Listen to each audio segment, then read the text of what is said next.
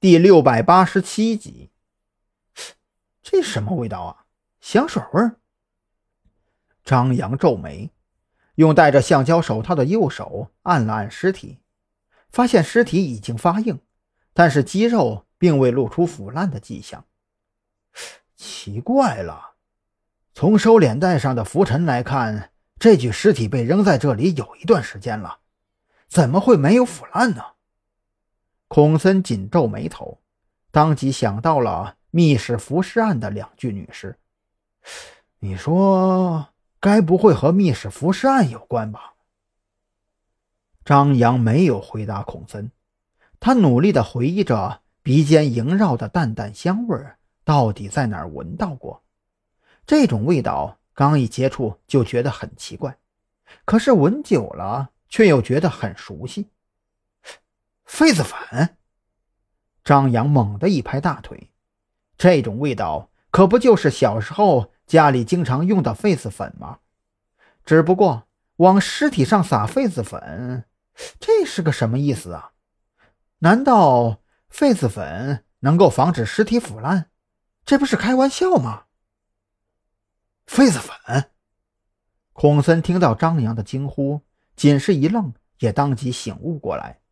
他之前也觉得这种淡淡的香味有些熟悉，听张扬这么一说，当即瞪大了眼睛，凑到跟前，伸手将拉链彻底拉开，抬起女尸的脚踝，仔细查看起来。干嘛呢？张扬不明白孔森在干什么，当即开口问道：“尸体脚踝上有红绳，加上痱子粉的味道啊，基本上可以确定。”这是个妓女，而且是廉价的那种。孔森面色也变得复杂起来，颇有些惆怅的站起身，点了一根烟。尸体下身衣物凌乱，死前肯定和男性发生过关系，只不过是否属于金钱交易，暂时不得而知。张扬有些讶然，他再次被孔森的经验老道所折服。红绳的含义我懂，可是你怎么确定这是廉价的那种？经验罢了。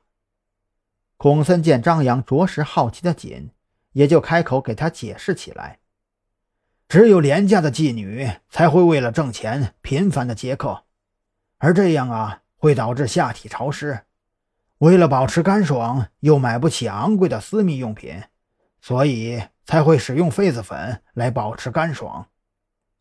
张扬听的是一愣一愣的，他是真没想到这中间还有如此多的道道。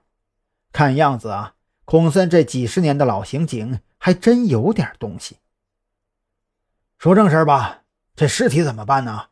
打电话让人过来勘察现场，还是……孔森没有继续扯题外话，眼下最棘手的。就是这具尸体的事儿。张扬听了这话，也是暗自思索：这具女尸的出现，完全打乱了之前的计划。就算将收敛带重新缝好，被搬开的青石板也无法完美复原。想到这里，他也只好放弃了原来的计划，走正常程序吧。看样子啊，放长线钓大鱼是不可能了。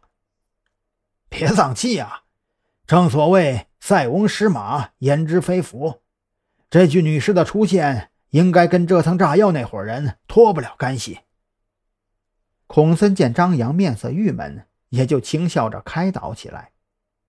也对呀，张扬心中顿时一轻。如果孔森的推断没有错，一个妓女死在荒山野岭，而且还被包裹得如此严实，且不论这里是死亡现场还是抛尸现场。这其中都有太多线索可以追查下去。孔森给队里打了电话，没多久，两辆警车很快就抵达了现场。因为现场被清理得非常干净，除了装着尸体的收敛袋之外，再无任何跟凶手有关的遗留物，所以刑警队也只能拍下现场的照片之后，将尸体抬上车，运往法医鉴定中心。